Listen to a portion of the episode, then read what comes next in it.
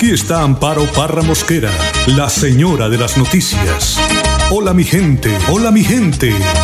A partir de este momento nos integramos con ustedes, nuestros oyentes, para oír sus opiniones, analizar la actualidad noticiosa, debatir, orientar y proponer hasta lograr que la voz de la comunidad sea escuchada.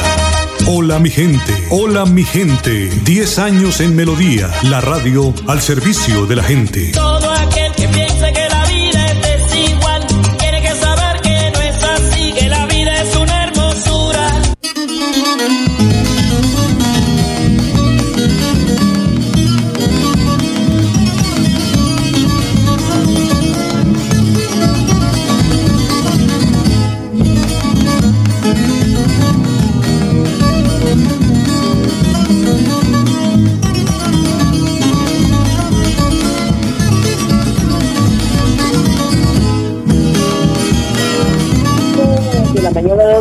minutos, 8 de la mañana dos minutos. Hola mi gente, muy pero muy pero muy buenos días.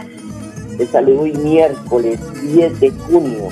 La temperatura de 22 grados centígrados, pronóstico de lluvias para hoy. Y hoy se celebra el Día Mundial de la Seguridad Vial. Este día dedicado a promover la educación vial como estrategia para reducir los accidentes de tránsito que causan pues importantes temas de morbi mortalidad. Don David Fotero, como siempre, en la edición y musicalización de este su programa Hola mi gente. Y qué bueno iniciar este día con el mensaje del Padre Sassano, quien nos habla de la sal para encontrar el sabor a vivir. Mateo 5 del 13 al 16. En primer lugar vamos a ver la sal. Y el cristiano es aquel que le encuentra el sabor al vivir y quien le pone gusto a la vida. Nosotros tenemos el don de la fe que nos lleva a mover montañas y a cambiar vidas. Muchos nos necesitan y necesitan de nuestra guía. Hay personas que en estos tiempos le han perdido el gusto al vivir o no le encuentran el sentido. El tener a Cristo te hace tener una cosa como lentes o anteojos que te hacen ver la vida de una manera distinta. Pero también tenemos que ser luz. Ante tanta oscuridad y situaciones confusas, nosotros debemos llevar claridad, ser claros con nuestras vidas y con los demás.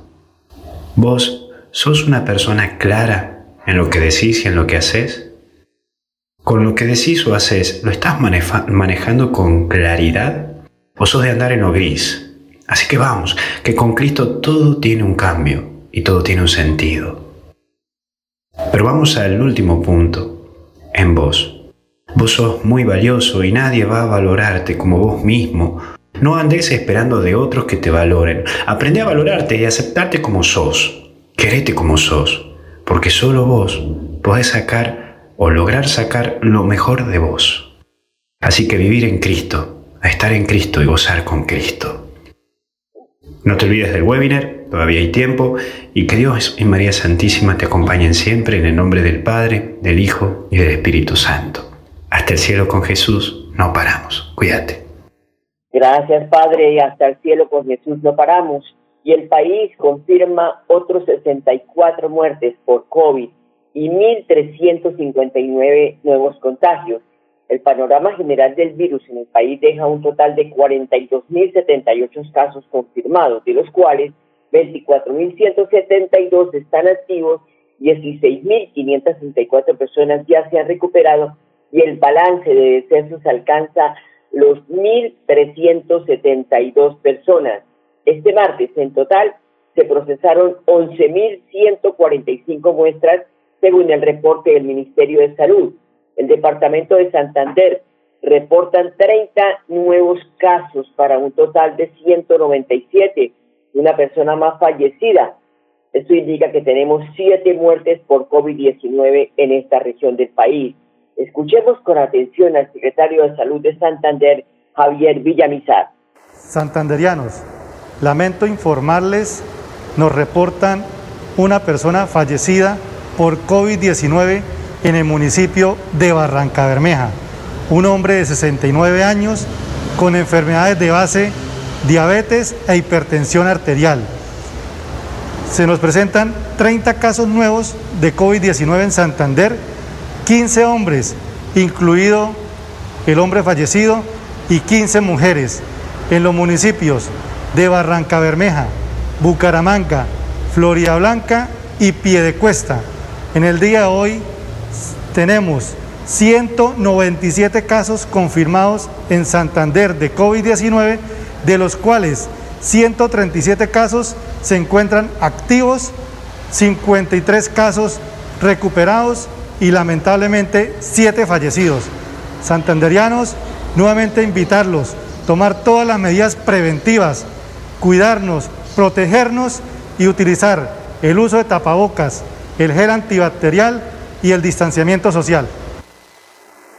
Bueno, ahí está y tendremos además tres puentes festivos seguidos, por lo que las autoridades están pues adoptando medidas para poderlas aplicar en esta temporada de fin de junio con este fin de que no haya puentes testigos de que la gente salga a pasear, sino por el contrario, quedarse en casa, porque la situación pues no está todavía controlada. Y como dicen los expertos, así tenemos que cuidarnos todos. Todo lo contrario, vamos a saturar el sistema de salud. 8 de la mañana, 8 minutos, 8, 8. La cadena perpetua para violadores de niños quedó a un debate de ser aprobada. Después de cinco sesiones, una amplia discusión y hasta una recusación, entre otras situaciones, el acto legislativo por medio del cual se instaura en Colombia la cadena perpetua a los violadores de niños fue aprobado en la Comisión Primera del Senado en su séptimo debate la reforma constitucional logró suspender finalmente el duro planteamiento de un grupo de senadores que desde el inicio de la discusión se apartaron del mismo por considerarlo inconstitucional, como fueron Roy Barreras, Gustavo Petro, Armando Benedetti, Angélica Lozano, entre otros. Esta reforma incluso siguió siendo controvertida hasta el último momento, porque se habría votado de forma irregular debido a que todos los integrantes de la comisión fueron recusados, situación que se superó tras una notificación de la Comisión de Ética que no sesionó formalmente, sino que hizo este tema y ese pronunciamiento sobre la marcha y negó aceptar esa recusación. Además, por su parte, el coordinador ponente, el senador santanderiano Miguel Ángel Pinto, manifestó que tras un largo debate y muchas trabas, abro comillas, logramos aprobar el acto legislativo que consagra la prisión perpetua para delitos contra niños, niñas y adolescentes. Insistió en que el argumento de que el acto legislativo viola el bloque de la constitucionalidad es una falacia, toda vez que ningún convenio o corte internacional se ha pronunciado al respecto. Son las 8 de la mañana, 9 minutos. Disfrutamos que la Secretaría de Educación de Bucaramanga avance en la implementación del regreso a clases en el mes de agosto. Ana Leonor Rueda, eh, la secretaria del ramo, explicó que por directrices del señor alcalde se contará con todas las medidas de bioseguridad para lograr esta situación.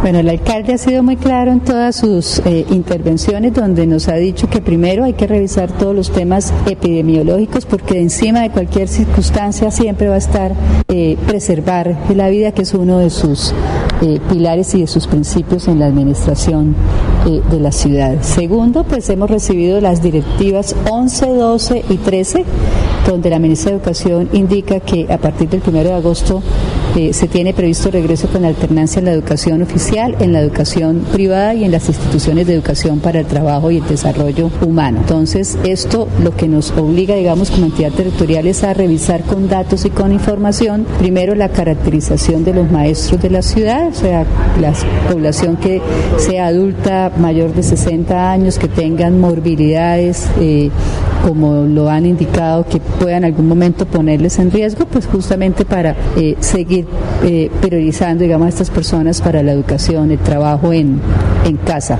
En segundo lugar, tenemos también que caracterizar a la población escolar. Cada rector de cada institución, pues, conoce cuál es su comunidad.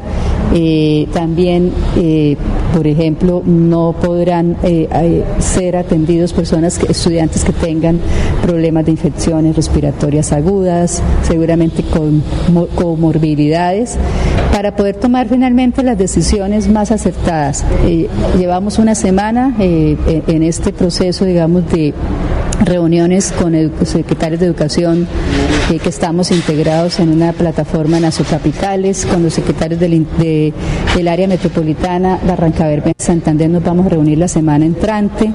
Eh, he estado en comunicación con secretarios de Cúcuta, de Barranquilla, de Medellín, entre otros, justamente para conocer también ellos qué están eh, proponiendo. Pero al final, o sea, será una decisión en la cual vamos a escuchar a los rectores de las instituciones, a los padres de familia. También me he reunido con los eh, sindicatos, eh, pero por encima de todo el tema epidemiológico. ¿Quién va a dar la autorización finalmente es la autoridad sanitaria.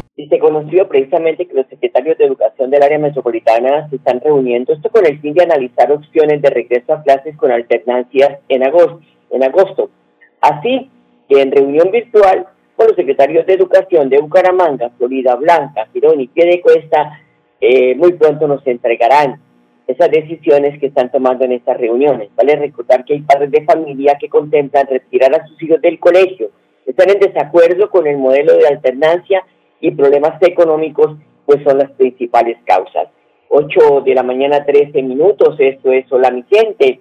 Les contamos que Florida Blanca avanza la tercera entrega del programa de alimentación PAI el alcalde Miguel Ángel Moreno explica la forma como se están haciendo estas entregas. Hoy iniciamos la entrega de más de 168 mil raciones para los próximos 10 días hábiles en nuestro municipio de Florida Blanca. Iniciamos con las 14 sedes rurales de nuestra ciudad para que así podamos llevarle esta alimentación escolar a nuestros menores. Recordemos que es muy importante que estos alimentos lleguen precisamente para ellos porque cumplen toda la minuta patrón que viene del Ministerio de Educación Nacional para la íntegra, digamos que nutrición de ellos, sobre todo durante estos días que están recibiendo clase en sus hogares. Entregamos estas raciones del programa de alimentación escolar siguiendo todos los protocolos y todas las normas de bioseguridad, así como lo hemos venido haciendo y realizando esta vez una variación en el menú para que puedan disfrutarlo de diferentes maneras.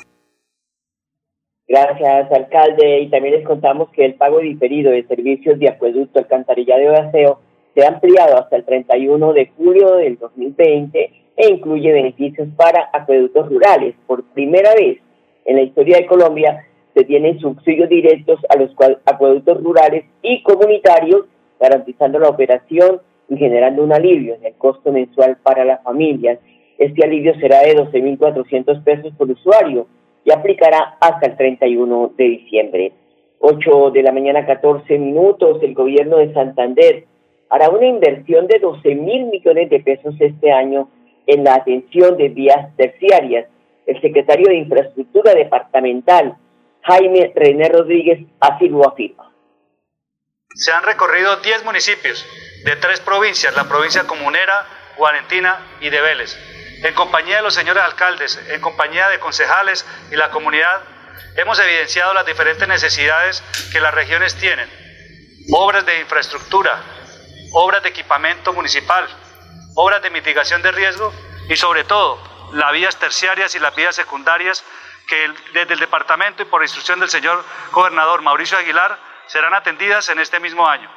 Se invertirán más de 12 mil millones de pesos este año en la recuperación y construcción de nuevas vías terciarias. Se, construirán 12 eh, kilómetros de placahuellas en, estos diferentes municipios que hemos visitado. Obras para el progreso, obras que permitirán un, un desarrollo económico para las regiones y que permitirán la conexión y así un mejoramiento en la actividad comercial entre los municipios ya se reactiva la economía por parte del gobierno departamental. Qué bueno porque de verdad lo que se necesita en este momento son fuentes de empleo. Y el director de operaciones de Metrolínea, Julián Arenas, insiste en que el sistema trabaja para cumplir con la máxima ocupación del 35%, tope al que está cerca a llegar. Metrolínea, que arrojó pérdidas en mayo por 4 mil millones de pesos, ha puesto el 70% de la flota funcional y con esta intenta tener un bus cada cinco minutos recorriendo la troncal principal. Se habilitaron además dos nuevas rutas. Las autoridades están pendientes del cumplimiento de protocolos en taquillas de estaciones y buses. Sí, dice el señor eh, Julián Arenas, que si rebasan la capacidad, pues tendrán que cerrar y eso sería muy grave. En 2019, el Consejo de Bucaramanga aseguró que Metrolínea tenía deudas por 400 mil millones de pesos. Las autoridades locales intentan frenar el transporte informal que ha reducido el 50% el número de pasajeros que requiere el sistema para ser viable. Vale recordar que esta semana conductores de buses convencionales pidieron al área metropolitana suspender el parrillero que no tiene ninguna clase de protocolos de bioseguridad. De acuerdo con los transportadores, no tiene sentido que nos obliguen a tener protocolos de bioseguridad, ocupación del 30%, guardar las distancias y desinfectar sus vehículos al inicio y finalizando cada recorrido si los mototaxistas pueden seguir circulando sin que nadie los vigile como Pedro por su casa. 8 de la mañana, 17 minutos. Y hablando de vías, el municipio de Bucaramanga también lanza un proyecto ambicioso de construcción de 3.000 metros lineales de placa huella. Iván Vargas es el secretario de Infraestructura y así lo confirma. Ese es un reto que nos, que nos pusimos eh, en las negociaciones con el Consejo de Bucaramanga. Estaban inicialmente 2.000 metros porque pues eh, todos sabemos que el tema del plan de desarrollo pues con esto del COVID teníamos que ser bastante prudentes pero la insistencia y, y el buen oficio de los concejales pues creemos que podemos lograr esa meta de 3.000 metros lineales de placahuellas y vamos a trabajar en ese sentido. Con este tema de las placahuellas yo lo he nombrado placahuellas de segunda generación, donde estas nuevas placahuellas son prácticamente una pavimentación total, porque además de la placahuella en los sectores eh, intermedios de la placahuella, nosotros echamos concreto, fundimos concreto con piedra bolo, entonces prácticamente queda toda la vía en buenas condiciones, con buenas cunetas, con muy buenas curvas y eh, venimos haciendo ese proceso así y los próximos contratos para cumplir la meta del plan de desarrollo eh, los vamos a hacer con la misma especificación y con la misma rigurosidad. Es muy bueno, secretario, por la gente del campo que en tiempo de invierno ellos están reclamando permanentemente ese arreglo de vías porque no pueden sacar sus cosechas a los centros de acopio. 8 de la mañana, 19 minutos, voy a una pausa y ya regresamos. La radio es vida. La radio es optimismo y esperanza. La radio fue primero. La radio fue ayer, es hoy y será mañana. La radio, tu compañía de siempre. Somos la radio, somos la radio. Y hoy como siempre, entramos en tu casa porque somos parte de tu familia en esta lucha por la vida. Con Radio Melodía y Hola mi gente, quédate en casa.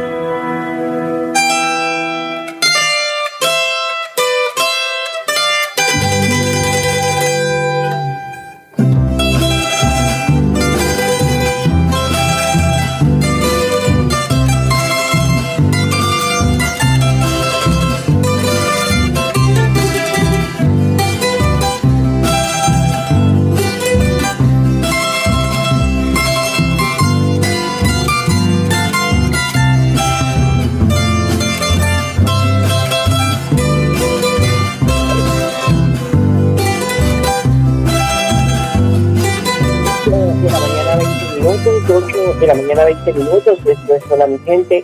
Esta semana les contábamos que en varios barrios de estrato 1 y 2 de la ciudad, especialmente de la Comuna 2, la alcaldía de Bucaramanga entregó varios escenarios deportivos remodelados para deleite de niños y jóvenes.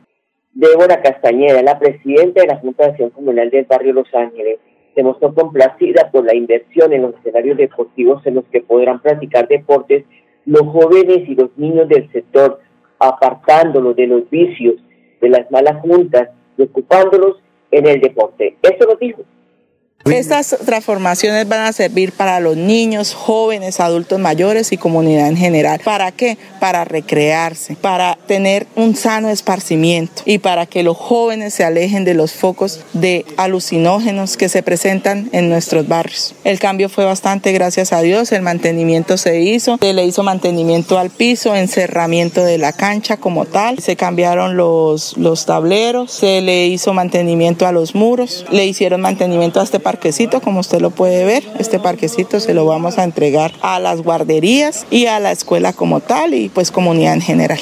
Es que muchas veces decimos, no, es que la calle no ha hecho nada. ¿Por qué? Porque no vemos una obra en el centro de la ciudad. Pero si vamos a los barrios, es muy buenas obras que están haciendo, son muy buenas obras y además esto mejora la calidad de vida de los habitantes de estos sectores vulnerables. Argélida, Argélida es, Argélida Meneses es la presidenta de la Junta de Acción Comunal del barrio Villalegría. Señaló que el proyecto articula el entorno y la oferta deportiva del sector y permite la recreación y la práctica del deporte en su comunidad. Bonito, bonito, está muy, me, me, gustó cómo quedó la cancha, el perfil de la, de la, del piso, pues la verdad me gustó cómo quedó la cancha. Muchísimas gracias, gracias al alcalde que nos tuvo en cuenta por darnos una cancha bonita, deportistas ya han venido, están, buenas decirme que está muy bonita la cancha, que la habían arreglado muy bonito, están contentos por la cancha.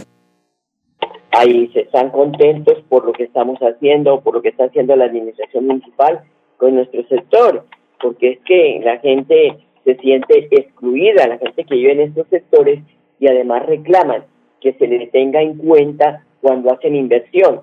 Por eso ayer les contábamos de la, el, número de, barrios que están legalizando y los que se proponen eh, este año, este cuatrienio, lo que decía el, al alcalde, este cuatrienio para lograr que 124 barrios de Bucaramanga puedan ser legalizados.